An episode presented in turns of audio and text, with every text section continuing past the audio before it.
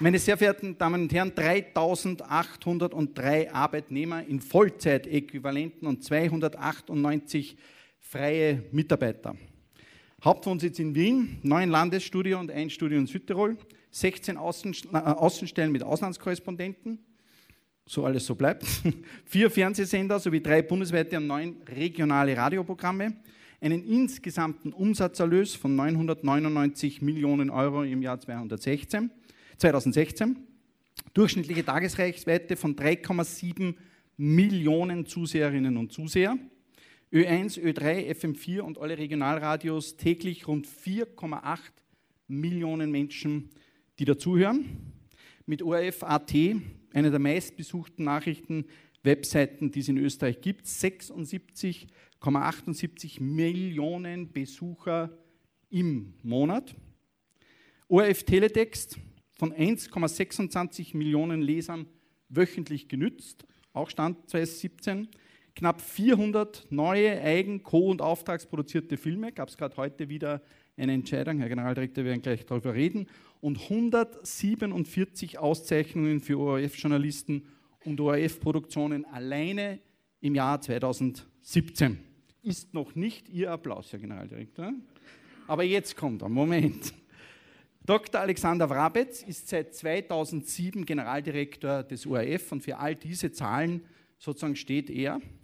Er ist damit in der Zweiten Republik der längste, längst dienende ORF-Generaldirektor, den es je gab, mit Gerd Bacher der einzige, der jemals wiedergewählt worden ist.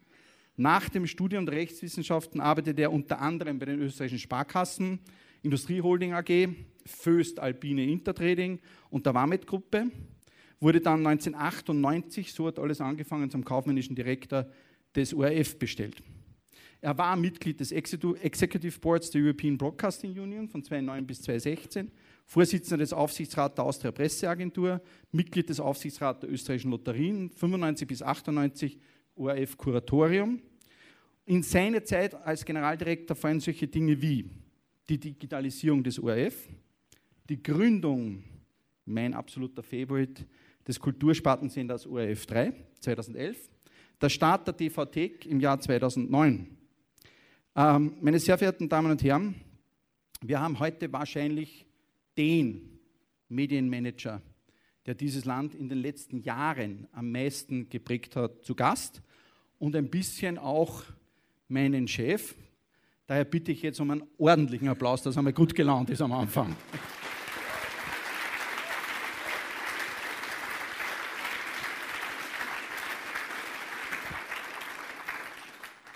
Vielleicht fangen wir gleich einmal mit dem Thema an, das sozusagen zurzeit am spannendsten ist. Haben wir eine Enquete? Ich wollte jetzt schon gehen, weil schöner kann es nicht mehr werden.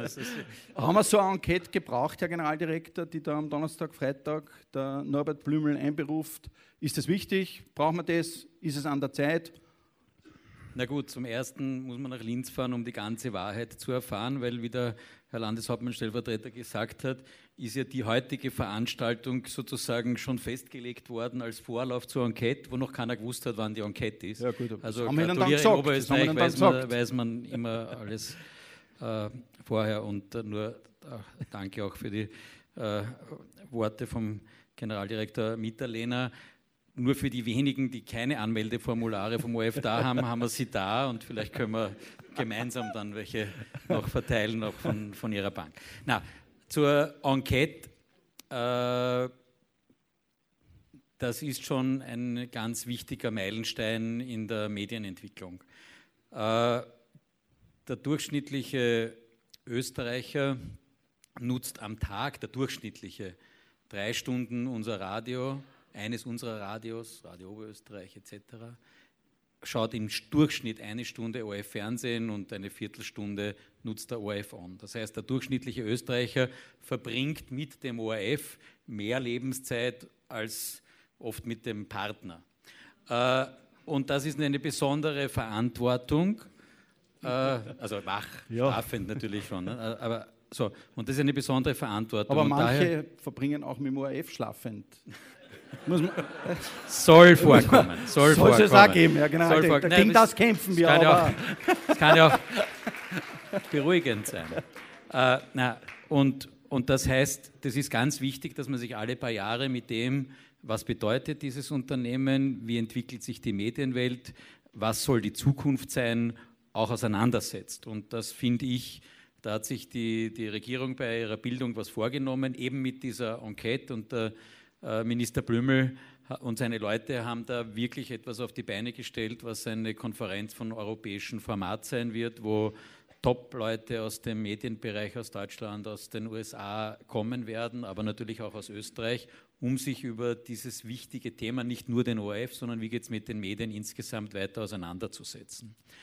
Und ich hoffe sogar, dass es nicht nur eine ORF-Enquete äh, wird, sondern dass genau dieses wichtige Thema, es gibt kaum einen anderen Bereich in der Welt, der sich derzeit so rasch verändert wie der Medienbereich. Äh, wenn Sie daran denken, vor zehn Jahren hat es ein Smartphone noch gar nicht gegeben. Heute ist das eine der wichtigsten Mediennutzungsplattformen äh, auch geworden. Also nur ein Beispiel. Und daher sich hier wirklich grundlegend und nicht nur unter dem Aspekt, ist die OF-Gebühr zwei Cent höher oder niedriger auseinanderzusetzen, finde ich wichtig und sehe darin eine Chance.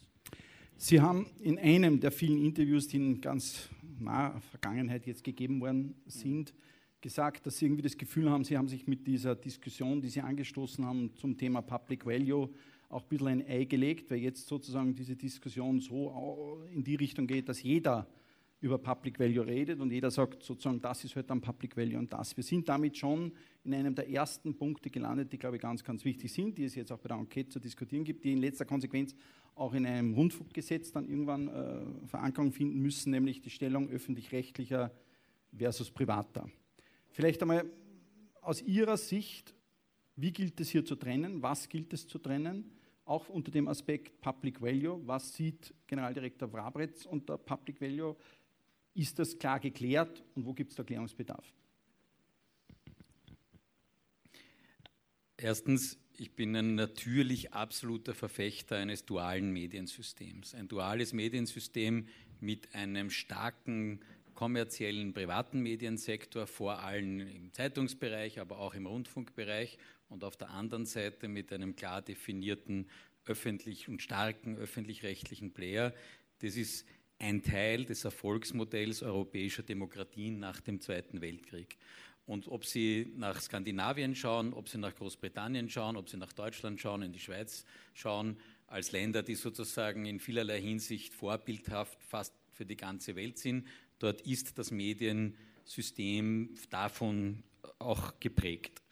Und äh, daher etwas, wo ich auch hoffe auf Basis der Enquete, dass man sich auch in Zukunft dazu bekennt, dass das wichtig ist äh, oder vielleicht sogar noch wichtiger ist, dass dieses System, Mediensystem auch einen starken öffentlich-rechtlichen äh, Sender hat, dessen ausschließliche Aufgabe ist, Public Value oder eigentlich muss man richtiger sagen, ein Public Service zu bieten in den Bereichen Information, Kultur, aber auch, und das unterscheidet mich von manchen, Sport und Unterhaltung.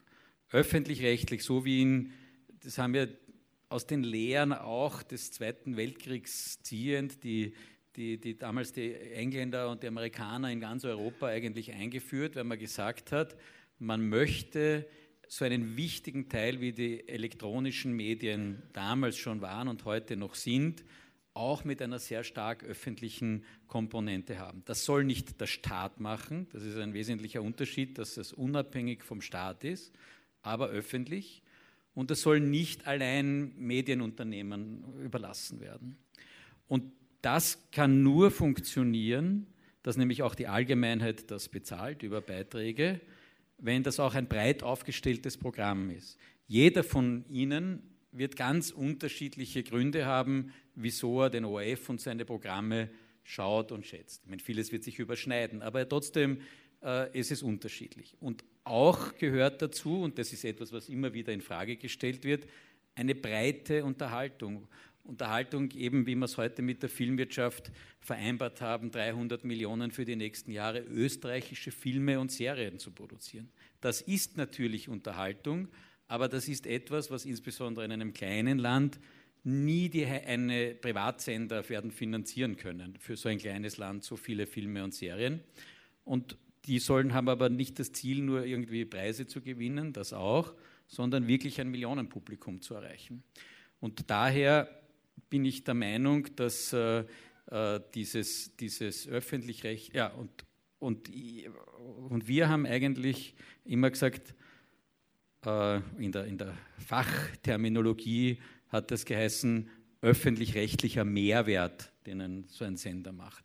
Dann haben die BBC-Leute dieses Public Value äh, Thema äh, sozusagen aufgebracht und ich habe das dann eh vor gut zehn Jahren übernommen, weil ich natürlich der Meinung bin, ein öffentlich-rechtlicher Rundfunk, der muss sich auch rechtfertigen. Das ist ja ein Privileg dafür, dass wir Beiträge bekommen. Daher müssen wir das auch argumentieren und nicht sagen, schmeckt, so ist es, sondern das genau erklären, versuchen, was es ist. Und haben gesagt, dieser öffentlich-rechtliche Mehrwert was bringt er für den Einzelnen? Was bringt er für die Gesellschaft? Was bringt er für ein Land? Was bringt er für ein Land, das ein kleines Land in einem großen Sprachraum ist? Auch eine Besonderheit. Was sind diese Aufgaben? Und das haben wir gut gemacht. Und dann haben als erstes die Zeitungen gesagt, wir machen auch einen Public Value Bericht, wobei kein Mensch zweifelt, dass Zeitungen eine wichtige äh, Faktor für eine gelingende Demokratie sind. Äh, und jetzt zuletzt haben auch die Privatsender gesagt, ja, wir machen ja auch Public Value und daher wollen wir auch einen Teil der Gebühren haben. Das ist in Wirklichkeit geht es da nicht um irgendwelche Values, sondern um Gebühren. Und jetzt müssen wir zwei Dinge auseinanderhalten. Vereinfacht gesagt in einem Satz. Der ORF braucht Geld, um Programm zu machen und die Aufträge zu erfüllen. Kommerzielle Fernsehsender brauchen Programm, um Geld zu verdienen. Und das sind einfach zwei Welten, die verschiedene sind, die Schnittpunkte haben.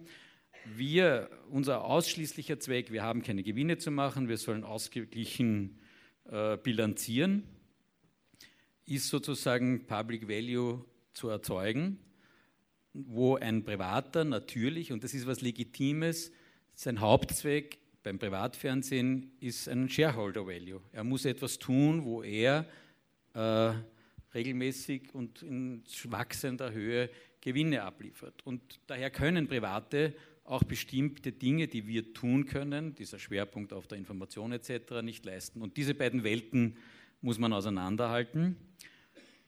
Wobei wiederum, und dann bin ich schon beim Ende, man davon wieder unterhalten, äh, auseinanderhalten muss, eine öffentlich-rechtliche Institution wie der ORF, die BBC, die ARD, das ZDF, die sind eine Institution, die auch eben Beiträge äh, bekommen. Und das andere sind gewinnorientierte kommerzielle Privat-Fernsehsender jetzt vor allem, die man auch für bestimmte Produkte fördern kann. Das will ich ja gar nicht absprechen, dass wenn die einen tollen Film einmal produzieren oder so, die auch eine gewisse Förderung bekommen aber das sind zwei verschiedene Welten. Ich, ich, ich lasse das Thema dann eh schon, ich glaube, das ist soweit äh, völlig klar. Ich habe nur natürlich mm, den Standpunkt der Privaten zu sagen, ja, also es könnte bei uns auch das eine oder andere einfach öffentlich-rechtlich, Public Value sein oder ist, ja. ist.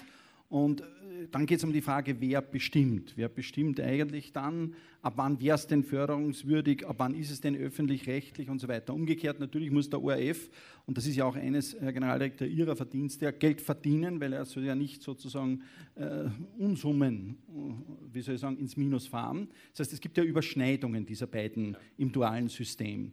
Wo würden Sie es jetzt zulassen zu sagen, ein Privater hat auch das Recht, öffentlich-rechtlich dazu zu sagen? Was wäre das für ein Produkt, das zum Beispiel über den Bildschirm flimmern würde, wo Sie sagen, na gut, da bin ich dabei und da müssen wir vielleicht über solche Förderungen reden und bei anderen, das sehe ich aber nicht ein, das ist eigentlich zwar vielleicht von der, Intens oder von der Aufmachung ähnlich, hat aber eine ganz andere Intention, nämlich reines Geld verdienen.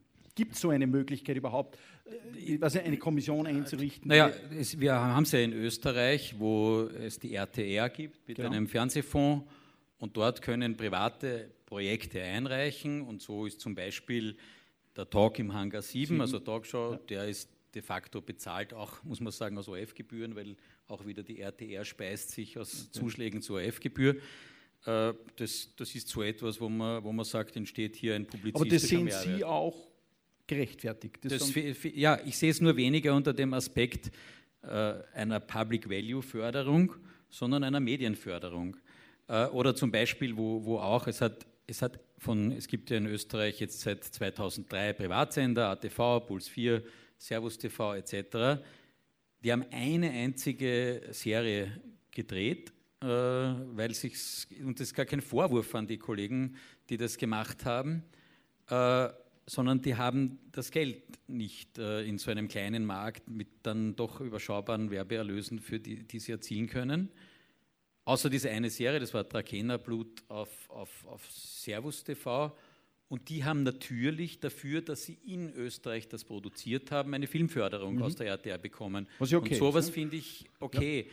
Der Unterschied ist nur, wenn ein Privater, und, und da verstehe ich manchmal jetzt diese Begriffsverwirrungen nicht, weil für mich äh, ich kenne ja in, in, Österreich sowieso, aber auch in ganz Europa private Zeitungsverleger, Rundfunkveranstalter, Fernsehmanager, die waren im Privaten eigentlich immer sehr stolz darauf, dass sie gesagt haben, wir sind unternehmerische Unternehmen, wir wollen bewusst nicht staatliche Förderungen, weil wir leben in unserer kommerziellen Welt und sind in der erfolgreich. Und jetzt, weil es dahin bei manchen Probleme gibt, versucht, versuchen manche jetzt da diese Grenzen ein bisschen zu, äh, zu, zu vermischen. Aber der Unterschied ist, ein privater Unternehmer, die Entscheidung, ob Puls 4 einen, eine, fünf, zehn Nachrichtensendungen äh, pro Tag äh, oder pro Woche produziert, die fällt letztlich nicht in Wien, sondern die fällt bei den Eigentümern in München in diesem Fall. Das ist ja nichts Böses.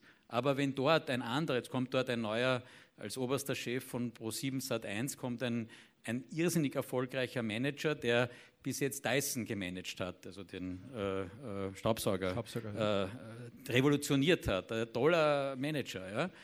Aber ob der jetzt eine große äh, äh, Ambition hat, dass, dass, dass Puls 4 oder die 7-One-Firmen äh, viele Nachrichten und Kultursendungen und Dokumentationen machen, glaube ich, kann man eher nicht. Und eine Gesellschaft kann sich aber nicht darauf verlassen, bei so wichtigen Gütern wie der Information, dass das ausschließlich in diesem freien Spiel der Kräfte im, im, im Fernsehen stattfindet. Und, und sondern dazu gibt es eben öffentlich-rechtliche und wenn Private einzelne Aspekte von dem Gesamten abdecken wollen, dann können sie ruhig Förderungen bekommen und das finde ich ein, ein gutes und erprobtes System, bei dem man bleiben kann. Womit wir schon bei dem Thema sind der Finanzierung, äh, Medienfinanzierung ganz allgemein, aber jetzt natürlich einmal im Spezifischen des ORFs. Vielleicht, wenn Sie uns einmal das nur auseinanderlegen, wie finanziert sich der ORF, wie ist dieses Budget, das ich da 999 Millionen im Jahr 2016, wie ist das zusammengesetzt und dann können wir darüber diskutieren, wie machen wir es. Aber ja. Also Österreich hat auch wieder die Besonderheit gehabt, dass die weisen Gründungsväter der Republik, die auch, also in der Folge dann äh, die Gründungsväter des ORF waren, haben gesagt, die Aufgabe eines kleinen Landes in diesem großen deutschen Sprachraum ist die Aufgabe eines starken ORF, sowas wie die österreichische Identität äh, äh, zu, abzubilden und mitzuformen und mit zu unterstützen. Deswegen hat von Anfang an dann in der vollen Ausprägung unter Gerd Bacher nach dem Rundfunkvolksbegehren Mitte der 60er Jahre man gesagt, man möchte einen für ein kleines Land starken ORF. Man möchte ihn auch regional besonders wichtig ausgeprägt haben. Das heißt, auch in jedem Bundesland, wurscht wie groß es ist, das volle, auch regionale Programm im Radio und mit starken Fernsehkomponenten. Man möchte die Verantwortung für den österreichischen Film, man möchte die Information, man möchte sich auch als kleines Land, weil das jetzt neulich in Diskussion war, ein Korrespondentennetz leisten, das viele größere Länder sich nicht leisten, wenn man sagt, wir wollen hier in, in, unsere in Diskussion von Norbert Steger, dem ja, Vorsitzenden des Stiftungsrates. Er wollte das um ein Drittel reduzieren, ist aber missverstanden worden. Äh, und wir das, Weiß er schon, reduziert. dass er missverstanden Nein, ist? Das, äh, aber also ein großer starker öffentlich-rechtlicher Rundfunk für ein kleines Land. Und das heißt aber wir sind wieder, beim Budget. Wir sind beim Budget. Ja. Und das wiederum äh, heißt, nicht allein durch Gebühren zu finanzieren, weil sonst die Gebühren zu hoch wären. Und nicht allein zu Gebühren zu finanzieren heißt auch mit einer gewissen Werbefinanzierung. Jetzt ist unsere Werbung streng limitiert mit 42 Minuten pro Tag und pro Kanal und keine Unterbrecherwerbung. Also viel weniger wird jeder von Ihnen bestätigen können, als Sie in einem kommerziellen Sender finden. Aber wir haben es. Und diese Werbung und kommerziellen Erträge und auch die beliebten Product Placements, alles zusammen ist ungefähr ein Drittel unserer Einnahmen. 229,8 Millionen im Jahr 2016. Ja, das aber das ist die klassische Werbung und dann kommen noch 35 okay. Millionen Sonderwerbung davor. Also es ist grob gesprochen ein Drittel kommerzielle Erlöse.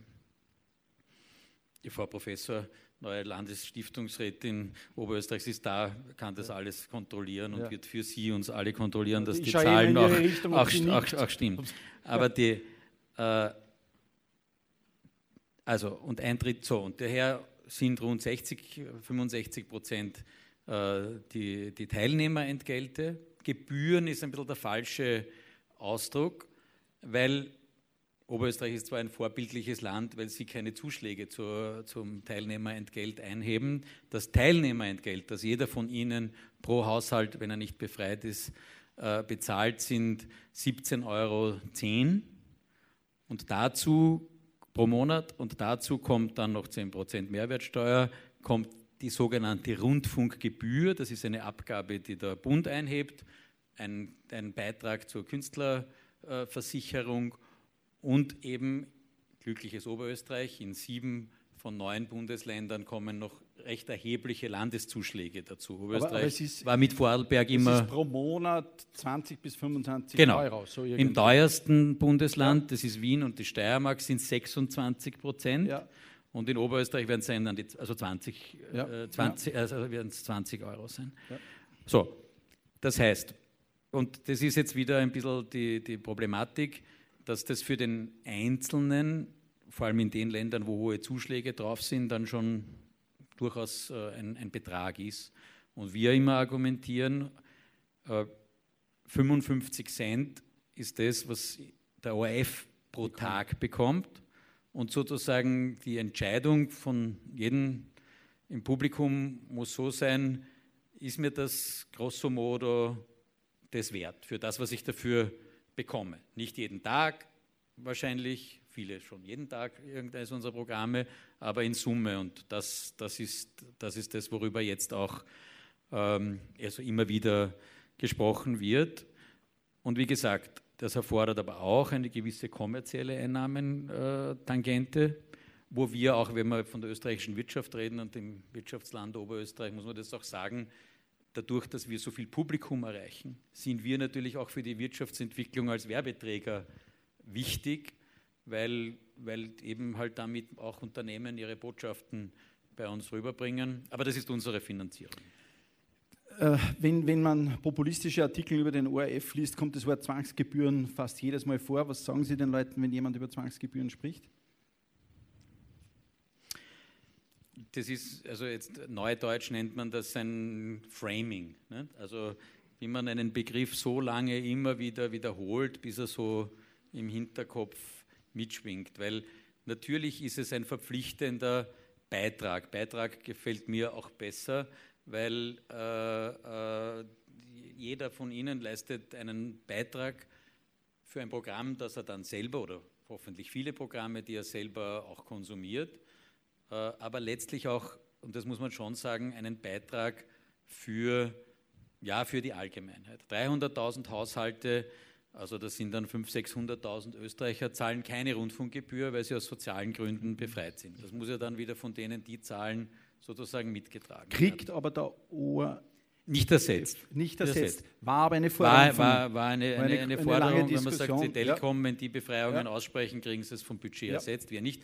Aber es ist jedenfalls so. Zweitens, wir erbringen natürlich viele Leistungen, die sind für manche sehr wichtig, kosten auch Geld, wie Untertitelung, barrierefreier Zugang zum Programm etc. Und wäre aber natürlich ein vollkommener Unsinn, das jetzt nur von denen zu verlangen, die, die das, weil sie Gehör oder auch sehbehindert sind, die, äh, äh, brauchen. Wir machen äh, minder, also äh, Programme für die Volkstumsgruppen, Slowenen, Kroaten, also in, in, den, in, in Kärnten und, und Burgenland etc. Das ist auch nichts, was sich so direkt finanzieren könnte.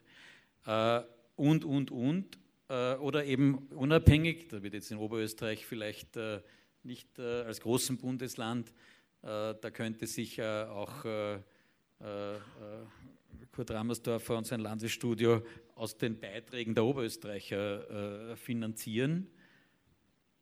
Aber in einem kleinen Bundesland ginge das nicht. Also es ist auch irgendwo ein solidarischer Ausgleich für eine Gesellschaft, wo man sagt, hier ist ein Land, das steht zusammen, das leistet sich gemeinsam einen öffentlich-rechtlichen Rundfunk, eine starke Stimme, äh, die auch nach Europa ausstrahlt. Wir sind ja auch zu einem Drittel äh, bei Dreisat dabei oder mit unseren Filmen und Serien, die laufen doch auch in vielen Ländern Europas. Also das heißt, es geht nicht nur darum. Kommissar Rex auf Italienisch. War, ja. Ähm, oder schneller Mittel auf Dänisch und, und also es gibt alles Mögliche.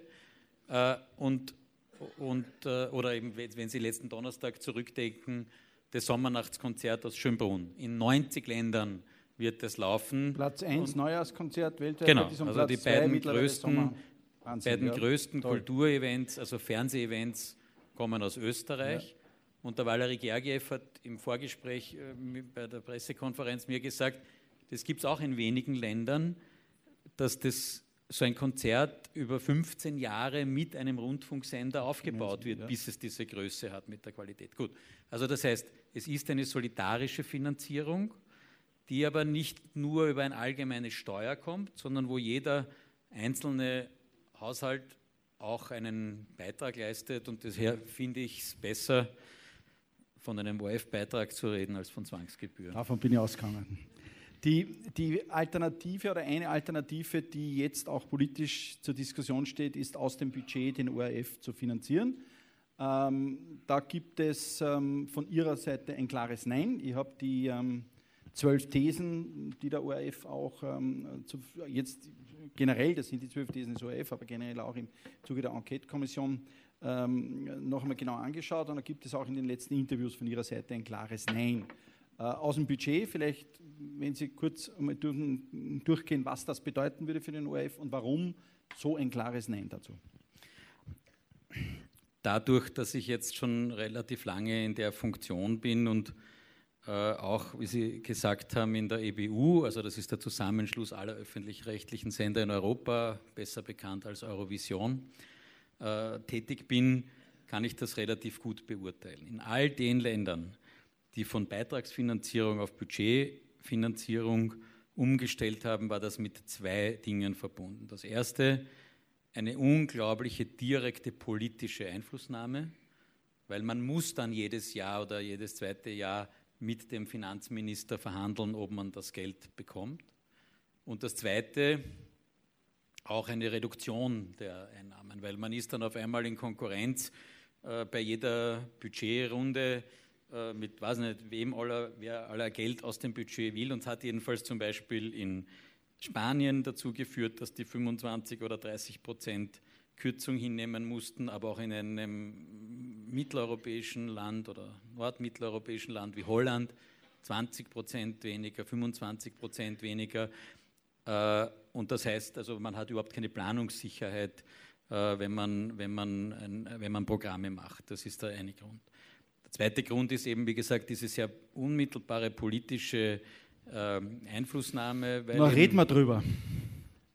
Über die politische Einflussnahme. Ja, ich, meine, ich kann dir beides sagen. Wir, man, es ist ja nicht so, dass der OF im politikfreien Raum schwebt. Das ist der Preis der Herrlichkeit, dass man äh, sagt, äh, dass man sagt, äh, wir sind eben öffentlich. Ich brauche zu keiner Shareholder-Family gehen. Ich habe äh, sondern ich, wir, wir, wir gehören allen, aber alle sind wiederum irgendwo vertreten durch Politik. Das kann man sich nur so oder so entscheiden und wenn man äh, bei ProSieben arbeitet, muss man am Ende des Tages zu seinen Shareholdern in den USA gehen in dem Fall und wir haben halt die, die Politik. Da gibt es kein, kein Dazwischen, das ist so. Aber bei uns ist es halt doch etwas weiter weg, weil das einzige also bei uns kann nicht die Politik jedes Jahr über das Budget entscheiden, mhm. sondern alle fünf Jahre können die Stiftungsräte entscheiden, ob es eine Inflationsanpassung gibt oder nicht. Wenn ich budgetfinanziert bin, gibt es sozusagen keinen Sockel. Das Zweite. Wenn eine Partei an die Regierung kommt, die sich nicht wohlfühlt im ORF, gibt nächstes Jahr weniger Budget. Ja, ist ein genau. Blödsinn, was ich sage. Also ich habe ich hab zum Beispiel, kann ein konkretes Beispiel nicht aus Österreich berichten, äh, sondern aus Island. Genau. Und das ist aber ein, ah, sehr, ja. ein sehr, sehr gutes. Ja. Island hatte Gebührenfinanzierung, äh, hat auf Budgetfinanzierung umgestellt. Und just in dem Moment, als mein Kollege zur Verhandlung ging um die Verlängerung des Budgets fürs nächste Jahr, hat äh, die isländische Sender auch mitgemacht bei diesen Paradise Papers, also wo es um Schwarzgeldkonten in der, in der Karibik äh, gegangen ist. Und blöderweise hatte der Premierminister von Island so ein Konto.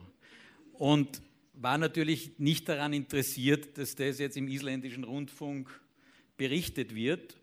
Und gerade an dem Tag, wo die Verhandlungen waren, äh, stand dann der arme Kollege vor der Wahl, sendet er oder kriegt er das äh, Budget nicht durch hat sich dann für Senden entschieden und dann musste der Premierminister was hat er, was Hat er jetzt für einen Job? Achso, Nein, der Premierminister ist zurückgetreten. das macht er beruflich. da ist man nicht immer. Nein, und ja. jetzt haben sie wieder auf Gebührenfinanzierung umgestellt. Aber, aber es heißt nur, da können sehr unangenehme Situationen entstehen. Und ich möchte es jetzt aber auch gar nicht ähm, ver, sozusagen nur, nur witzig erzählen.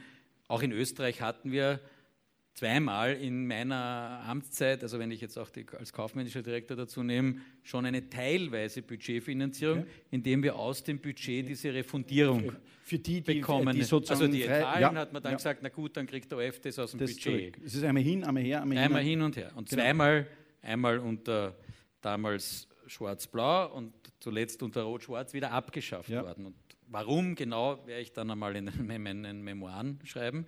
Aber es waren nicht Aber wir hätten Zeit Gründe. Jetzt. Wir hätten jetzt Zeit. Nein, aber ich sage, und deswegen bin ich der Meinung, das ist nicht der demokratische okay. Standard.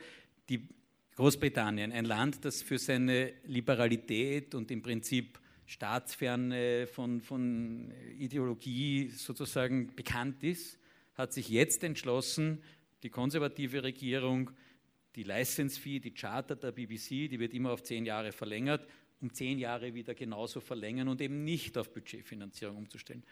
Und das Zweite, nur um die Politiker ein bisschen herauszunehmen, fast noch schwieriger ist, wenn dann nichts gegen Beamte äh, oder Finanzbeamte, aber ich stelle mir vor, ich müsste dann ja nicht nur zum, zur Politik gehen, sondern auch mit Finanzbeamten dann durchzudiskutieren, ist das jetzt gescheit, so Vorstadtweiber-Serie, die kostet all, oder nicht, oder ein Tatort, oder lieber doch ein bisschen da. Und jetzt haben wir in Österreich die wahrscheinlich besten Beamten der Welt, nur Programmmacher sind die wahrscheinlich keine. Und deswegen ist, und, und deswegen würde ich sagen, äh, finde ich so, es ist so ein bewährtes System, wo man sagt, 80 Prozent der bestfunktionierendsten Demokratien jedenfalls der, der Welt, aber jedenfalls auch in Europa, machen das so. Und daher das jetzt mit Not, ohne Not zu ändern, ja, deswegen bin ich dagegen. Okay, äh, dem, ich kann dem folgen. Ein Punkt noch. Und außerdem ist es eine Frage der Accountability. Ja? Ich glaube, dass es für den ORF auch gut ist und für jeden einzelnen Mitarbeiter, dass man sagt, ich kriege ja von, von jedem, dem ich begegne, der zahlt also auch unsere Gage und daher muss ich auch was liefern, äh, was, was, das, was das rechtfertigt. Und, und das, das ist, glaube ich, auch gut für ein Unternehmen und nicht, das macht man sich einmal im, im Jahr mit einem Finanzminister aus. Ich hoffe ja, dass die Leute an der Lampe beim ORF gut bezahlt sind. äh, die bei uns geht ein bisschen das Licht aus, merken Sie es. Ich, weiß nicht, es hat, ich habe geschaut, ob es was mit dem, was Sie zu sagen äh, zu tun hat. Das habe ich kontrolliert, um die Objektivität zu wahren in Oberösterreich. Aber Sie drehen uns noch nicht ab. Es gibt, es gibt grundsätzlich äh, also das ist meine persönliche, ist jetzt eine ganz persönliche von Markus Henschel überhaupt nicht irgendwie. Es ist halt so, Sie kennen ja, was politische Einflussnahme anbelangt, egal wie, sowieso niemanden recht machen. Weil einmal ist der Politiker beim Armin Wolf und fühlt sich nicht verstanden und einmal ist der Politiker und ist beim Armin Wolf und fühlt sich nicht verstanden. Es gibt aber auch Politiker, die, also ich bin ein ganz großer Fan vom Armin Wolf, nicht nur, weil sie Politiker dort nicht verstanden fühlen, aber, ähm, aber, aber, aber ich will nur sagen, man kann es ja nicht recht machen irgendwie. Jetzt haben Sie in einem Interview gesagt, Sie haben jetzt zwei Channel Manager und zwei Chefredakteurinnen äh, neu ernannt, gerade ganz aktuell, und haben gesagt, Sie haben äh, nicht nachgeschaut, ob die ein Parteibuch haben. Und dann haben Sie was Interessantes, aber Sie sind sich sicher, Sie haben keins. Also Sie haben doch nachgeschaut, stimmt?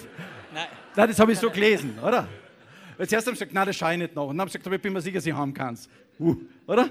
Also Ehrlich, muss man auch schon mittlerweile. Zu, ich kann ja gar nicht nachschauen. Ah ja, kann man gar ja. nicht. Also äh, das hat vielleicht irgendwelche amerikanischen Da gibt es Leute in der ersten Reihe, die sagen, das geht schon. ja, müssen wir reden. Ne?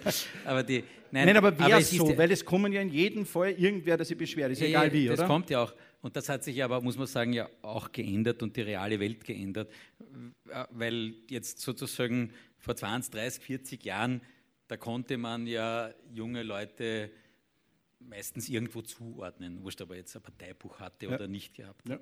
Aber und nämlich die Leute sich auch selber zuordnen. Aber reden Sie mal heute mit einem 25-Jährigen, äh, was er jetzt eigentlich ist und denkt. Das ist ja alles viel, viel. Äh, Gut, der 25-Jährige wird nicht Channel Manager, der ist ja. Der Nein, steht aber ja nicht die sind jetzt ganz jung, die 45. Nein, aber ich sage ja, also, aber es ist ja auch nicht jetzt ganz neu. Aber, und daher ist diese Zuordnung, und das ist aber teilweise, gebe ich schon zu, bei den, bei den, bei den, bei manchen, alle Anwesenden sowieso ausgeschlossen, aber politischen Entscheidungsträgern oder überhaupt alle ausgeschlossen, aber es gibt manche, die dann sagen, In Island. na ja, aber man muss da jemanden irgendwie zuordnen können und dann wird der angemalt so funktioniert das heute nicht mehr. Für mich ist wichtig, dass es untadelige Journalisten sind und sie werden auch bei dieser Bestellungsrunde ist alles Mögliche hineingeheimnist worden, aber man hat kein einziges Wort daran gelesen, dass das untadelige Journalisten sind. Und das ist jetzt einmal für mich das auch Entscheidende. das Entscheidende, dass ich denen zutraue, dass die äh, hier ihre Arbeit nach dem Gesetz machen und dazu gehört auch der Politik gegenüber auch, auch, auch, auch, auch Nein sagen zu können und sich hinzustellen und zu sagen, das entspricht unseren äh, redaktionellen Kriterien und das nicht. Und, ähm, und dass die Unzufriedenheit, ähm, die ist natürlich, also ich sage, wenn alle Parteien ein bisschen unzufrieden sind mit uns, dann wird es wahrscheinlich ungefähr stimmen. Wenn alle ganz unzufrieden sind, ist falsch, oder nur manche ganz unzufrieden sind und manche ganz zufrieden ist falsch. Aber ein bisschen eine Unzufriedenheit ist aus der Logik des politischen Daseins, dass man sagt, naja, ich bin doch aber trotzdem besser, als ich dargestellt werde, aber dann zu sehen, dass der andere auch ähm, äh, ähnlich kritisch äh, be, be, be, behandelt und, und objektiv behandelt wird, ja, das, das ist das, woran wir, wir, wir schließen das Kapitel Politik ab mit einer Abschlussfrage. Der Stiftungsrat wird von den Eigentümervertretern, sprich ja. der Regierung, berufen. Das ist dann schon immer einmal so bei einer neuen Regierungsbildung, wenn ja. die Berufung neu ansteht, ein bisschen Aufregung. Wie geht es da im Alexander Wrabezimmer? Schaut man da, wer da kommt? Ob man den kennt oder die? Ruft man mal an. Nein, ja, nachher natürlich, wenn jetzt eben, wie Frau Professor Hofer dann ja haben wir uns jetzt heute vorher auf einen Kaffee getrunken, nachdem sie neue Landesstiftungsrätin ist, eines ganz wichtigen Bundeslandes, das ist ja klar. Und Wer hat den Kaffee zahlt? Ich möchte nur in der Compliance jeder, jeder seinen, jeder seinen, jeder seinen. Das ist wurscht, das ist ganz strikte Compliance. Aber die, und die, und natürlich ist es jetzt eine große Änderung gewesen, äh, weil fast zwei Drittel der Stiftungsräte geändert wurden jetzt nicht alle aus politischen äh, Gründen, aber die Margit Hauft, auch, die jetzt also viele Jahre Oberösterreich vertreten hat, auch also sozusagen auch aus Altersgründen. Äh, also es gibt diese Wechsel und ich versuche dann auf jeden, der neu kommt, auch entsprechend offen zuzugehen und ins Gespräch zu finden und muss sagen, weil immer sehr viel Kritik an diesen Stiftungsräten ist. Ja. Die kriegen, äh, ich glaube, 100 Euro pro Sitzung, das heißt 400 Euro im Jahr, ja, also wenn vier Sitzungen sind. Also das heißt kein, nicht einmal wie ein, für ein Milliardenunternehmen, wo ein Stiftungsrat ja die Letztverantwortung wie ein Aufsichtsrat trifft. Das würden Sie in der ganzen Privatwirtschaft nirgendwo finden. Zweitens dauern bei uns die Sitzungen länger, äh, aber nicht, weil es 35 Stiftungsräte sind, sondern weil aus ganz unterschiedlichen Aspekten des Unternehmens beleuchtet wird. Wir haben Top-Juristen, Rechtsanwälte, Universitätsprofessoren aus den verschiedensten Disziplinen, Unternehmer, wirklich Leute, die auch in ihrem Leben, in ihrem Berufsleben ihren Mann, ihre Frau stellen und sich die Zeit und, und, unterziehen, zu sagen, da tun sie, leisten sie auch einen Beitrag, meistens unbedankt, weil in den Zeitungen steht dann immer wieder der Stiftungsrat X und Y, auch wenn er nichts gesagt hat vorher, meine ich jetzt, äh, und wird kritisiert. Und daher bin ich jetzt ein Grundsatz, also nicht nur, wenn man seinem Aufsichtsrat gegenüber immer eine einen äh, entsprechenden Respekt hat, aber, aber auch äh, der Meinung, das ist äh, in einer Demokratie so, das sind von öffentlichen Institutionen entsandte Persönlichkeiten, Landesregierungen, Bundesregierung, Zivilorganisationen etc., also Organisationen der Zivilgesellschaft. Und das ist gut so. Und ich war äh, auch in internationalen Konzernen tätig und ja, es hat alles seine Vor- und Nachteile, aber kann nur sagen, äh, diese, also bis jetzt haben sie mich auch, es waren erst zwei Sitzungen, jetzt ist noch ein Stiftungsrat, vielleicht ändert sich das noch, aber es ist ein respektvoller, wechselseitiger Umgang. Die, um jetzt das Thema Politik einmal hinter uns zu lassen, Sie kriegen einen Zwischenapplaus für die, für die angenehme Art, wie man das Thema abgehandelt hat. Ja, die, die, ähm, die Frage, die jetzt sozusagen, ich habe ähm, in den letzten Tagen auch äh, viele Interviews von Markus Breitenecker und Corinna mhm. Milborn über das neue Buch, das also, äh, die beiden veröffentlicht haben, Change the Game. Ich habe vieles dort gefunden, was ich sehr, sehr spannend finde. Ein Punkt, der aber eigentlich auch gewissermaßen vielleicht ein bisschen anders äh, pointiert in einer dieser zwölf Thesen des ORF drinnen ist, mhm. ist diese Digitalisierungsvorherrschaft Google, Facebook und da muss man was machen. Da gibt es eine Chart, äh, die ich jetzt da vor mir habe, ich tue es vielleicht ein bisschen demonstrieren, da geht es um Online-Werbeumsätze in Österreich. Und das ist zum Beispiel etwas, was ich überhaupt nicht gewusst habe, aber wahrscheinlich alle Insider haben das gewusst. Der ORF hat da 3% Online-Werbeumsatz von den 100% Kuchen. Google hat 40% und Facebook 7. Das heißt, die zwei gemeinsam haben fast die Hälfte der gesamten Werbeumsätze in Österreich, die online sind. Und dann geht es halt viel um das Thema und eigentlich machen die Medien, eigentlich sind die Medien, weil da gibt es Nachrichten, da gibt es Berichterstattungen, das ist ja nicht nur einfach so. Und da natürlich jetzt, ob objektiv oder nicht, da haben wir in den letzten Wochen ja viel auch darüber diskutiert, auch was mit den Daten geschieht und wie objektiv das ist und so weiter. Da gibt es jetzt eine interessante, und da müssen Sie mir jetzt aufklären, Herr Generaldirektor, ob das eine Deckungsgleichheit zwischen Grüner Milborn und Markus Breiteneck und Ihnen ist, einen Gegenpol in Europa zu generieren dagegen. Wie stellt man sich das vor? Was ist da gemeint? Was muss in der Digitalisierung jetzt passieren? Wo geht es jetzt dorthin? Und wo ist da dann die Rolle des ORF, aber vielleicht allgemein bei Digitalisierung und Medien? Na, ich glaube, wir müssen sehen, wie dramatisch sich die Welt ändert. Und die dramatische, äh, und ich bin jetzt da aber auch kein Freund des Google- und Facebook-Bashings, weil die sind ja deswegen so erfolgreich, weil sie offensichtlich einem weltweiten Publikum etwas sehr Attraktives anbieten, was halt sehr viel genutzt wird und das daher auch kommerzialisieren können. Und wo man sich nicht beklagen muss, dass die so stark sind, sondern fragen muss, wieso hat Europa das so verschlafen? Und wieso sind diese Internetkonzerne in dem Land, das also in dem Kontinent, der technologisch wahrscheinlich mindestens so gut ist wie die, wie die USA und wissenschaftlich, nicht gelungen. Und jetzt, was ein bisschen meine lieben Freunde von der Konkurrenz, der Markus Breitenecker jetzt machen, ist so quasi, wir müssen jetzt, und er meint damit unser Gebührengeld, damit will er jetzt ein europäisches Facebook aufbauen, um Facebook und Google in die Schranken zu weisen. Und da muss man sagen, wenn man sich ein bisschen auskennt, das kann nicht ganz ernst gemeint sein, weil Firmen, die so stark sind, so eine Kapitalkraft haben, die gescheitesten, besten Leute der ganzen Welt, wenn man dort die, durch die Hallen geht, das ist wirklich ein beeindruckend bei sich hat. Also das, die zu sagen, die, die werden wir jetzt mit ein bisschen. Na, aber wenn wir es nicht aber ums Geld der ORF-Gebühren machen würden, war es schon gut. Nein, das, nein, es geht nicht. Es, es geht, geht, nicht. Also, naja, es das, geht nicht. Der meinen, wer kann jetzt dies, Facebook oder Google dieser, was entgegenhalten? Dieser ja. Teil der digitalen Revolution ist sozusagen vorbeigegangen. Ja. Aber der geht ja auch wieder vorbei. Und worauf wir uns jetzt konzentrieren müssen, ist, dass wir bei der nächsten Welle, die sicher kommt, äh, wieder mit dabei sind. Also wo es um ganz wiederum neue Mediennutzungsformen äh, gehen wird, die wiederum so gar nicht nur ganz äh, neu sind. Also wir alle haben erlebt in den letzten 10, 15 Jahren, ich habe es am Anfang gesagt, dass das Smartphone das wichtigste, äh, eines der wichtigsten Medien-Devices, Geräte ge äh, geworden ist. Und dort wird gefacebookt und YouTube geschaut und, und gegoogelt.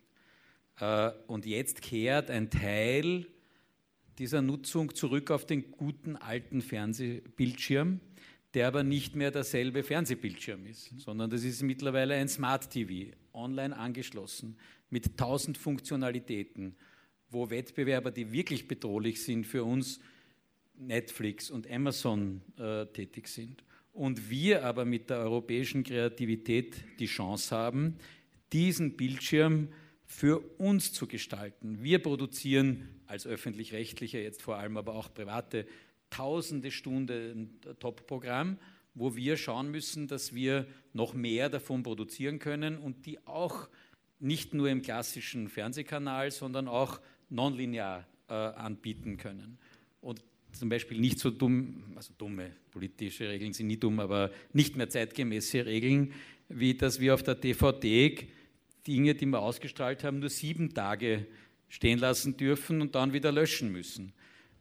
Wo, wo jeder sagt, bei Netflix, da zahle ich auch was und da kann ich mir anschauen, alles rauf und runter, auch aus der Vergangenheit und beim OF nicht einmal nach sieben Tagen. Egal. Und so gibt es eine ganze. Aber das ist eine der Hauptforderungen, die Sie, Herr Generaldirektor, für die Enquete ja, formuliert haben. Ja. Online muss der ORF mehr dürfen. Wir online, und zwar jetzt nicht im klassischen Internet, sondern um diesen, ich nenne es ORF-Player, also dass diese Oberfläche, wie gehen wir in Zukunft mit unserem, diesem Smart TV um? Können wir dort Dinge, die nur für das nicht klassische Fernsehen, also Online-First-Dinge oder nur für Online produzieren? Zum Beispiel jetzt haben wir auch die Regelung, dass wenn jetzt ähm, morgen Putin landet, was man ja gerne sehen will, dann will ich das eigentlich wie er die Gangwehr runtersteigt oder nicht. Wenn es mich interessiert, zwei Minuten nachher auch schon in ORFAT sehen. Darf ich nicht, weil ich darf erst dann ein Video auf ORFAT senden, wenn es vorher im Fernsehen gelaufen ist. Also das ist auch so eine Regelung, die man gar nicht kennt. Ja? Oder ich sage, wo wir es dürfen, zum Beispiel, wenn wir vom Putin-Interview heute geredet haben, wir, wir senden 45 Minuten jetzt um 20.15 Uhr, aber wenn Sie dann zu Hause sind, äh, die ganzen 52 Minuten, also auch den nicht im Fernsehen gesendeten Content in der DVD. Aber das wird immer selbstverständlicher sein, dass du in Zukunft gar nicht mehr unterscheiden wirst können, was war jetzt im, im klassischen Fernsehen, was ist online. Und da müssen wir mitspielen können. Und das wiederum nicht nur äh, als Österreicher oder als ORF, sondern in europäischen Verbünden. Ich habe es vorher im Vorgespräch gesagt, ich habe vor vier Jahren gesagt, lass uns mit den Deutschen gemeinsam, weil wir haben viele gemeinsame Inhalte, so eine, ein, ein deutschsprachiges Netflix, vereinfacht gesagt, gründen. Da durften haben die deutschen Kollegen, wenn wir uns irgendwo getroffen haben, haben gesagt, treffen wir uns nur in einem Hinterzimmer, weil das könnte ein Kartell sein. Da würde Brüssel äh, sagen, äh, das sind große Marktspieler, die sich da zusammentun. Also dann haben wir uns nicht zusammengesetzt vor lauter Angst. Und jetzt ist Netflix und Amazon da ein Monopol. Also was hat jetzt der europäische Regulator da ganz genau davon gehabt, zu sagen, die kleinen, eh nur Zwergeln, jetzt die deutschen größere Zwergeln, tun sich ein bisschen zusammen Und da muss auch Europa umdenken. Und dann wiederum, glaube ich, haben wir auch äh, eine, eine, eine Zukunft, aber nicht indem wir Facebook jetzt kopieren, der Zug ist abgefahren. Die, ähm, die Frage in die Richtung, ich, hab, ich, ich, bin mir nicht ganz sicher, ob ich das äh, richtig verstanden habe, aber die Ideen dahinter, hinter diesen ganzen Vorgaben, dem ORF zum Beispiel diese Reglements ähm, vorzuschreiben, du darfst das erst online ja. senden, wenn es im Fernsehen war, du darfst das nur äh, DVD bei Ö1, haben wir da ja auch so eine, genau dasselbe. Äh, wer hat sich das oder wo kommt die Idee? Das muss man ja verstehen, da gab es ja sicher irgendeinen Grund. Was war da? Können wir das verstehen oder haben wir das? Oh ja, nein, nein. Das Oder war das vor Ihrer? Gibt es überhaupt das? Nein, es gibt keine Zeit. Äh, also im Digitalen war ich wirklich von Anfang an jetzt in irgendeiner Form dabei. Nein, das war schon äh, die alte europäische Medienregulierung. Die war irrsinnig auf eine wettbewerbsrechtliche. Okay, okay. Man hat in vielen Ländern gehabt, das es gibt Zeitungen, die sehr marktbeherrschend sind oder Fernsehstationen und nur ja, keine Zusammenschlüsse, alles muss getrennt bleiben. Das war sozusagen diese Sicht der Dinge. Und dann haben wir alle, nicht nur der ORF natürlich, sondern alle Europäer darauf hingewiesen, unsere Konkurrent ist jetzt nicht jetzt, jetzt die oberösterreichischen Nachrichten oder, oder, oder die, die, das ZDF oder, oder auch nicht einmal RTL im Weltmaßstab, sondern wir sind auf einmal Konkurrenten von Google und Facebook und Netflix und Amazon, für die alle diese Grenzen keine Rolle spielen. Ja. Und daher müsst ihr uns mehr Zusammenschlussmöglichkeiten und Zusammenarbeitsmöglichkeiten erlauben. Das ändert sich jetzt äh, langsam. Äh, und, und, und, und da muss, muss auch Europa schneller werden. Also jetzt viele von Ihnen sind Betroffene der Datenschutzgrundverordnung. Äh, das ist auch so eine Dinge, wo man in Europa sich hoffentlich was Gutes gedacht hat. Aber so wie es jetzt umgesetzt wurde, ist es wieder etwas, was europäischen Firmen unendliche Probleme macht. Während bei Google und Facebook macht man einmal Klick, genehmigt alles und die Sache ist erledigt. Und wir, europäische Medien, äh, haben größt, also jetzt auch wurscht ob privat, öffentlich-rechtlich, äh, wie, wie wir das da managen und eben auch diese Personalisierungsfunktionen, die der Zukunft auch des Medienkonsums sein werden. Ich will, wenn ich den Fernsehapparat aufdrehen will, auch ein Angebot bekommen, das irgendwo maßgeschneidert ist für mich. Dazu brauche ich Personalisierungsfunktionen und da ist eine viel größere äh, Bereitschaft zu, zu, Offenheit auch auf der europäischen Ebene notwendig. Wir haben vor geraumer Zeit Kai Dickmann, den Chefredakteur der Bild-Zeitung, äh, als Gast unseres Thinktanks Academia Superior in Gmunden gehabt. Und er hat eine Geschichte von seinen Kindern, er hat ein Jahr im Silicon Valley verbracht, hat sich ganz massiv mit dieser Frage beschäftigt, was wird die Digitalisierung mit den Medien machen. Da hat er eine Geschichte von seinen Kindern erzählt, dass ihn irgendwie sein Sohn völlig panisch im Büro einmal in der Bildzeitung angerufen und gesagt, Papa, das Internet im Haus ist ausgefallen. Ja, und er hat gesagt, ja, ne, Papa, das Internet im Haus geht nicht mehr. Und da hat der Kai Dickmann gesagt, ja, drehen Fernseher auf. Worauf der gesagt hat, ich schaue doch nicht, was die wollen. Und das ist ein, ein irrer Satz, oder? Ich meine, aber ich habe noch, ich bin nur groß geworden, da hat man genau gewusst, wann ist der Kasperl, wann ist, oder? Und da, dann habe ich geschaut, was die wollen. Und die Welt war auch heil. Also, ich meine, ich will nur, ja, ja aber, aber, egal. Nein, ich, ist, ich weiß schon. Das, das ist, ist, ja, das ist jetzt haben aber viele gesäuft. Haben Sie es jetzt weiß nicht, wieso das Licht immer abgedreht ist. Wir haben, Armin Wolf hat den Putin ganz, ganz ruhig und sachlich interviewt. Also kein Grund, dass irgendwo hier mit dem Strom in Österreich manipuliert wird. Äh, aber der Putin hat schon abgedreht. Ja, ja. Da tritt die nein, Frage nach nein, Armin Wolf. Nein, alles, gut, alles gut gegangen. Aber die, naja, ich sage, das ist eine Sichtweise. Ja?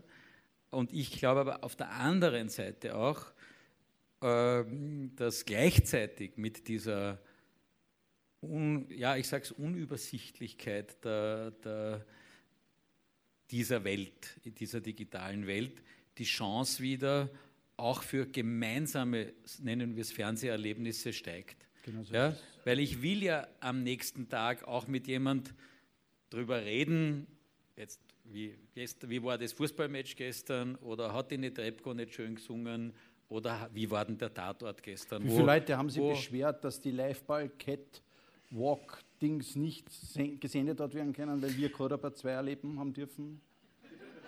Da haben sich ja weniger, hunderte, hunderte- weniger als sich beschwert hätten, wenn man Wenn Fußball antritt hätten. Wir schauen jetzt Live-Ball. Das wäre cool gewesen. Also, Leider. Ja. nein, das war so, das sind so schöne. Äh, Aber ich habe mir gedacht, da werden sich viele beschweren. Wochenendtag. Nein, ich sage, das ist dann die Entscheidung in der Sekunde. Du kannst entweder sagen, äh, also du drehst das Fußball ab äh, und traust dich nicht mehr auf die Straße. Also noch dazu, noch dazu wenn und, Österreich... und dann sagt der Sportreporter, also wir hätten gern geschaut, aber der Alexander Ja, Brabitz genau. hat gerade angerufen, Ja, der ja. will nicht mehr. Und der wird's, ne? Also noch dazu, wenn Österreich gewinnt, wenn wir 3-0 hinten gelegen wäre, hätten Leute gesagt, okay, bitte, wieso habt ihr nicht auf den Live-Ball unten geschaut? Aber bei so einem historischen Sieg. Die zweite Möglichkeit wäre gewesen, wir gehen mit der zweiten Hälfte auf ORF 2. Ja. Dort war aber die Silbereisenshow aus Kitzbühel auch live. Ihren Job möchte ich nicht Die haben, hat der auch wieder treue Seele. Sehr gehabt. Das ist Brutalität, würde Und- Gewaltinger sagen. Und daher war die Entscheidung dann richtig zu sagen, wir Ja. skippen oder wir lassen den Und der Red Catwalk Carpet wurde ja am nächsten Tag, habe ich dann wiederholt gelesen, Genau. Wiederholt. Und in der DVD. Ich habe dem. Kai Dickmann aber was anderes entgegengehalten. Ich habe es versucht, Ja. in ihrem Namen, sie waren nicht da damals, ich habe versucht und habe gesagt, ja, der ORF verliert auch Einschaltquoten, wenn es bei diesen Themen geht, also Alternative, natürlich schauen die Leute im Internet und all das, aber gerade die Dinge, die zur richtigen Zeit immer wieder Regionales bringen, Vorhersehbares Dinge, das sind die großen Booms beim ORF. Also sogar Sie haben immer wieder auch gesagt, wir müssen fast noch mehr, und jetzt reden wir über Oberösterreich, ORF, noch mehr regionales Fernsehen machen. Das wollen die Menschen sehen. Sie wollen sehen, was geht bei mir ab. Also jetzt sagen, Netflix ist die Konkurrenz, aber da sehe ich nicht, ob äh, Vierkanthof im, im, im Müllviertel brennt oder ob, äh, nicht, was ja vielen Menschen irrsinnig Na, der brennende Vierkanthof ist wichtig zu berichten, aber geht niemand ab, wenn er nicht brennt. Aber die, aber die, Aber das ist ja, aber ist es nicht, äh, erst einmal stimmt meine Hypothese. nein, aber die, das stimmt. aber das, Bundesland heute Ja. ja. ist, nach, ist die erfolgreichste Fernsehsendung der Welt. Ja? Also nämlich es wird nicht in, in Wien gemacht in Oberösterreich. Es wird nicht in Wien gemacht. Nein. Es wird ja. in Oberösterreich In gemacht. Zwischenapplaus, ja, Zwischenapplaus, das Leute. Okay. Und, und das ist natürlich genau, wie Sie sagen, was uns unverwechselbar macht, was uns, äh, was uns keiner nachmachen kann äh, in der Form und, und was unser Publikum bindet.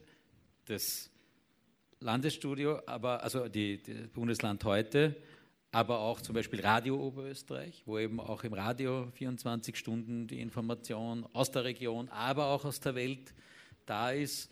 Äh, Also das, das ist eines unserer absoluten Assets, das auch in Zukunft eines sein wird. Darf ich die Geschichte mit dem Sonntagvormittag Kinderprogramm erzählen? Ja. Ja. Also das muss ich noch kurz bringen, das werde ich mir jetzt mein Leben lang merken. Im Vorgespräch habe ich gesagt, na und was geht sicher? Und der Generaldirektor hat gesagt, Sonntagvormittag Kinderprogramm. Da setzen nämlich die Eltern die Kinder vom Fernseher, damit sie ausschlafen können. Das ist eine sichere Bank, haben sie gesagt. Da kann man, oder? Das Primetime bei Kindern nennt man das. So, ich glaube, jetzt müssen wir mal darüber reden, noch, weil wir drehen schon langsam eine Runde Richtung. Wo geht es denn jetzt hin? Was wird denn jetzt alles kommen? Zuallererst einmal, wir haben hier schon einmal auf dem Podium diskutiert, Print versus digital, Print in den Medien, welche Rolle wird das spielen? Was werden überhaupt das bewegte Bild für eine Rolle spielen gegenüber Dingen, die im Sinne von Internet überhaupt nur ganz schnell aktualisiert hineingetippt werden? Wer wird gewinnen? Ich will was sehen, ich will es hören, ich will es lesen. Äh, in welche Richtung, wie sehen Sie die Prognosen? Und wie, und wie wird sich der ORF auf was einstellen? Auch diese Frage, junge, sehr verlieren wir, ältere gewinnen wir, ist nach wie vor so. Es wird immer, oder? Man kehrt ja auch, wie, wie ins Elternhaus, kehrt man ja auch zum ORF wieder zurück. Nicht? Irgendwie verlässt man den ORF eine Zeit lang sehr, wenn ich, wenn ich die, die, und, und man kommt auch wieder dann später. Ja? Ich meine, wenn man dann Haupt, endgültig vom äh, Live-Ball zum Silbereisen Haupt, wechselt.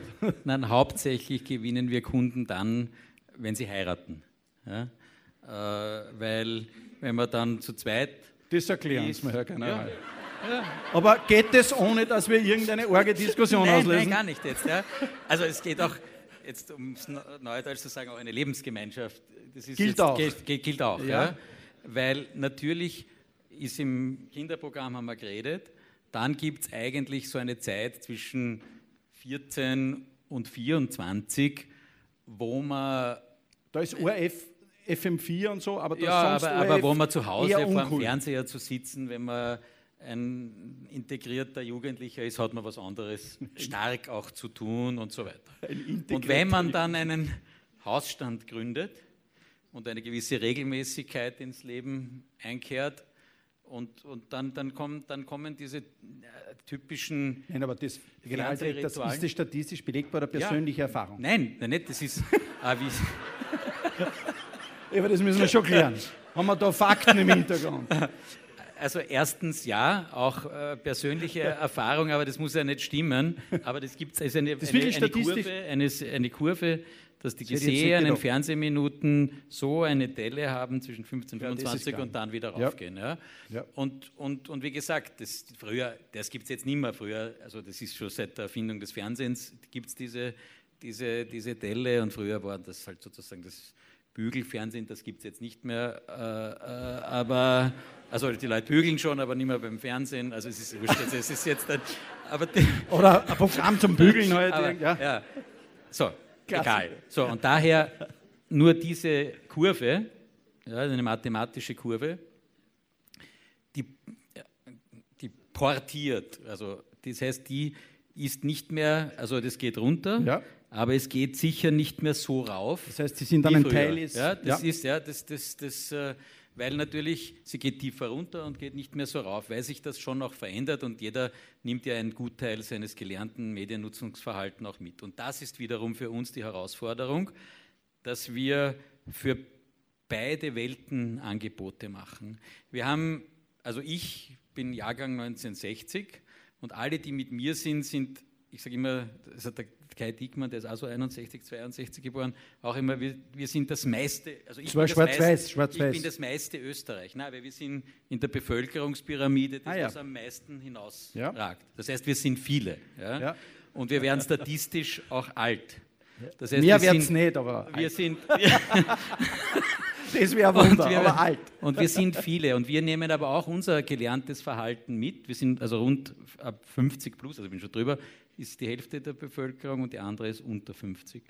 Und, und wir müssen jetzt es schaffen als ORF, diejenigen, die eben jetzt über 50 sind und das quasi Traditionelle im, im Mittelpunkt haben, auch zu bedienen. Äh, Und zwar vorrangig, das sind unsere besten und treuesten Nutzer, Zuschauer, Hörer und gleichzeitig Angebote entwickeln für die nächste Generation. Und das ist eine Herausforderung. Ich sage immer, der, mein Kollege von der BBC, der Tony Hall, der sagt, dass we have to ride two horses at the same time, also zwei Pferde gleichzeitig reiten, was bekanntlich, also ich bin kein Reiter, aber ich stelle mir das schwierig vor. Will auch niemand mit einem Pferd vergleichen, aber er ist halt ein britischer Lord, der hat dieses Bild. Äh, dass man eben sagt, wir müssen unser klassisches Publikum zufriedenstellen im Fernsehen, Radio und auch zunehmend online und die Online-Generation mit ganz neuen Dingen abholen, dass sie eben auch zu, zu Sehern und Hörern werden und das erfordert es. Und jetzt sind wir, weil die Online-Welt immer mehr videolastig wird, weil die hohen Bandbreiten, die schnellen Verfügbarkeiten, schauen Sie sich heute ein Video online an und denken Sie an drei Jahre oder fünf Jahre zurück, äh, äh, geht das mehr in die Richtung. Und jetzt ist die schwierigste Aufgabe, wenn man in Medien tätig ist, Zeitungsverleger zu sein. Weil die Migration von klassischen Print-Papier-Leseprodukt in die Online-Welt noch viel stärker ist, weil das angreift äh, das Geschäftsmodell von Google und Facebook, äh, erodiert gleichzeitig oder äh, minimiert die Möglichkeiten für die Online-Seiten der Zeitungen dort das Geld zu verdienen, was sie mit der klassischen Zeitung nicht mehr verdienen. Und daher steht diese Branche äh, vor wirklich gravierenden Veränderungen. Ich glaube auch, diese, die Zeitungsbranche hat jetzt auch in digitalen Welt absolut eine Zukunft, aber erfordert eine ganz, ganz große Umstellung. Und wenn ich daher, wenn wir das vorher gesprochen haben, was sollte man fördern als, als Republik äh, im medialen Bereich, dann finde ich, dass die Zeitungen mit 8 Millionen äh, Zeitungsförderung wird man nicht ausreichend unterstützen können in dieser digitalen Transformation. Und die haben aber für die Demokratie mindestens so eine wichtige Rolle wie, wie wir und eine jedenfalls viel größere als Privatfernsehen. Ja. Äh, und daher hoffe ich, dass auch eines dieser Ergebnisse ist, dass man sagt, dort äh, nicht jetzt Gießkanne, sondern wirklich das Unterstützen, wie können die intelligent sich transformieren in, in, in Online-Zeitungen und dort ein Lebensmodell finden. Äh, das finde ich wichtig. Und dann glaube ich, dass die Zeitungen, die es richtig machen, es auch schaffen werden. Weil natürlich sind die Zeitungen, haben zwei Einnahmenströme. Werbung, die wird erodieren und Kauf, also die Kaufzeitungen. Und natürlich in der Gratiskultur des Internets ist es schwierig. Zeigen aber dort zum Beispiel die Norweger und die Schweden jetzt auch schon, dass es sehr wohl Zeitungen gelingt, wenn sie es richtig machen und auf ihre Stärken der Hintergrund, der Analyse, des Kommentars zu setzen im Online-Bereich, sehr wohl auch schaffen, Abos zu verkaufen und dabei sollte man helfen. Damit sind wir sozusagen den Kreis langsam schließend bei dem Thema, das Produkt am Ende entscheidet oder die Qualität des Produkts am Ende entscheidet. Ich habe mich heute schon als Fan von Armin Wolf geoutet, natürlich als Fan des Herrn Generaldirektor, aber jetzt oute ich mich noch als Fan von der Kathi Zechner, denn wie auch immer, aber das Programm, und sie ist ja für vieles von dem, ich weiß ja nicht, wie das überhaupt geht, ich kenne mich da nicht aus, Vorstadt Weiber, wer, wer schlägt das vor, wie, aber es ist eine riesen Erfolgsgeschichte. Und solche Erfolgsgeschichten hat der ORF immer wieder zusammengebracht. Und äh, jetzt kann man natürlich, und da müssen wir jetzt einmal fair sein, streiten, was wir wollen, aber Helene Fischer und Silbereisen ist auch ein Erfolgskonzept, genauso wie Dancing Stars äh, ein Erfolgskonzept war oder ist. Nach wie vor, jetzt weiß ich nicht, ob es das noch gibt, aber und. und, und, und es kommt wieder. Was kommt wieder? Also bringen wir es einmal auf den Punkt. Außer Wissenschaft, was das Wichtigste ist. Nein, da wollte ich jetzt ich glaub, da gibt es noch was. Haben, Außer Wissenschaft war keine Frage. Das ja, war jetzt ganz, ich wollte nur, dass Sie ja, nicken. Genau, also ich wollte nur sagen, außer Wissenschaft, was natürlich das Aller, Allerwichtigste ist. Äh, aber wie legt man das an, um das Produkt so hinzukriegen, dass man sagt, du, jetzt sind wir bei Österreicherinnen und Österreichern, jetzt haben wir ein Produkt da, haben wir, und das ist jetzt natürlich ein Fußballspiel gegen die Deutschen, keine Frage, oder, ja, aber was, wie legt man das an oder wie geht das? Weil ich meine, Gibt es da zum Beispiel einen Stab von 50 Leuten, die solche Sachen euch vorschlagen und sagen, du, was wäre mit Vorstadtweiber oder was wäre mit dem oder was wäre mit dem? Oder wie, wie, wie, geht der Prozess? Das interessiert uns noch. Wie, wie schafft es, also bei manchen Dingen, die beim UFC, die man ernsthaft die hat, haben Also es gibt, es gibt zwei, äh, ganz, eine, äh, eine ganz einfache Regel. Ja. Ja? Wenn es nicht funktioniert, war es ich allein. Ja. Und äh, wenn es ja. funktioniert, hat es wie natürlich bei jedem Produkt. Viele Väter. Viele Väter und Mütter. Ja. Bei uns auch sehr viele Mütter, Kathi Zechner, haben Sie angesprochen, die, ja. aber auch viele andere. Und das ist auch das Besondere, um auch wieder auf den Beginn zurückzukommen. Public Value zu erzeugen erfordert auch eine Public Value Organisation. Ja? Wir haben zum Beispiel eine Filmredaktion, die für österreichische Filme sind. Das sind top qualifizierte Dramaturgen, die hunderte Stoffe, die uns vorgeschlagen werden, prüfen, die dann entscheiden, können wir was mit den Deutschen äh, gemeinsam zum Beispiel produzieren, dort das äh, Partner finden müssen für die Produktion, die dann entscheiden müssen, für welchen Regisseur, in welcher Stufe seiner Entwicklung können wir da einsetzen. Nehmen wir arrivierte Schauspieler, junge, wie ist der Mix? Und dann produzieren das die, die, die, die, die Produzenten. Das ist etwas, was ein, eine, eine, eine, eine, eine, eine wirklicher äh, hochqualifizierter Prozess ist, der da erforderlich ist, weil immer so getan wird, na, man kann ja Filme, so quasi irgendwo macht man Filmförderung und dort kann jeder einreichen und jeder kann das. Das kann nicht jeder. Und genauso wie, weil ganz Österreich stolz ist auf den, auf den Michael Haneke, Oscar, äh, Goldene Palme, höchst dekorierter Regisseur Europas. Wir haben Stefan Usowitzki gehabt. Usowitzki, ja. Die haben aber alle bei uns angefangen, mit relativ kleinen Fernsehproduktionen und sich von dort Schritt für Schritt entwickelt. Und das finde ich ist das Schöne, dass ein Land so eine Institution hat, die das entwickeln kann. Und natürlich jetzt in der Unterhaltung ist es, muss alles viel schneller äh, gehen, äh, muss, man, muss man auch bereit sein, das ist, glaube ich, auch wichtig, Flops in Kauf zu nehmen, weil wenn, wenn, wenn man wüsste, jedes Produkt funktioniert, ja, dann, also 80 Prozent der Neuproduktionen im Weltfernsehen verschwinden nach wenigen Wochen wieder. Also das heißt, weil sie, nicht, weil, sie, weil sie floppen, auch bei noch so professioneller Vorbereitung. Und dann darf man nicht jedes Mal gleich in Depression äh, verfallen und alle kündigen und, und, und irgendwie, sondern muss sagen, äh, auch den Mut haben, was durchzustecken. Drittens sind es oft Produkte, die ähm, äh, nicht gleich einen Durchschlag haben. Dann ist die Frage, wie lange gibt man einer, einer neuen Sendung, dass sie sich entwickelt kann man natürlich dann auch irren, wenn man sagt, na, die entwickelt sich nie und dann äh, lasst man es ewig, das kann man nicht. Aber manchmal habe ich auch schon, gebe ich zu, zu früh äh, den Schlussstrich gesetzt, wo möglicherweise sich das noch entwickelt hätte. Also das sind alles die Prozesse. Und dann, sage ich, muss, muss jetzt ich, und äh, Sie das angesprochen haben, Vorstadtweiber, da hat mir das Konzept irrsinnig gut gefallen, von Anfang an. Äh, aber ich hätte es nie so genannt, ja? weil ich habe zu Kathi Zeichner gesagt, Weiber, das, wie, wie in Zeiten wie alles muss sprachlich ganz ordentlich sein, kann man doch nicht sagen Vorstadtweiber. Ne? Und sie hat mich aber dann gesagt, na gut, ich muss ja nicht wissen, probieren wir es. Und dann war das, glaube ich, trotzdem etwas, was sehr gut vom Titel her, die, diese, was in der Sendung drinnen war, ausgedrückt und, und ist ein schöner Erfolg geworden. Und um es noch einmal zu sagen, und das finde ich jetzt auch in der Diskussion, die, wie sie manchmal jetzt, ich hoffe nicht, aber wahrscheinlich in den nächsten Tagen dann kommen wird, so quasi äh, Public Value und das, was wir machen, das kann doch jeder, gibt es immer Geld und der macht es schon. Ja?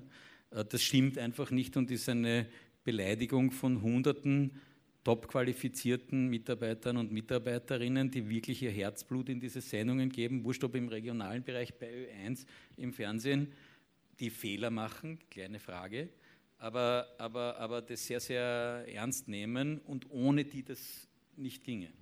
Herr Generaldirektor, Schlussfrage auf diesem Podium ist immer, weil wir ein Element bei Academia Superior bei unserem Think Tank haben, das heißt Surprise Factors.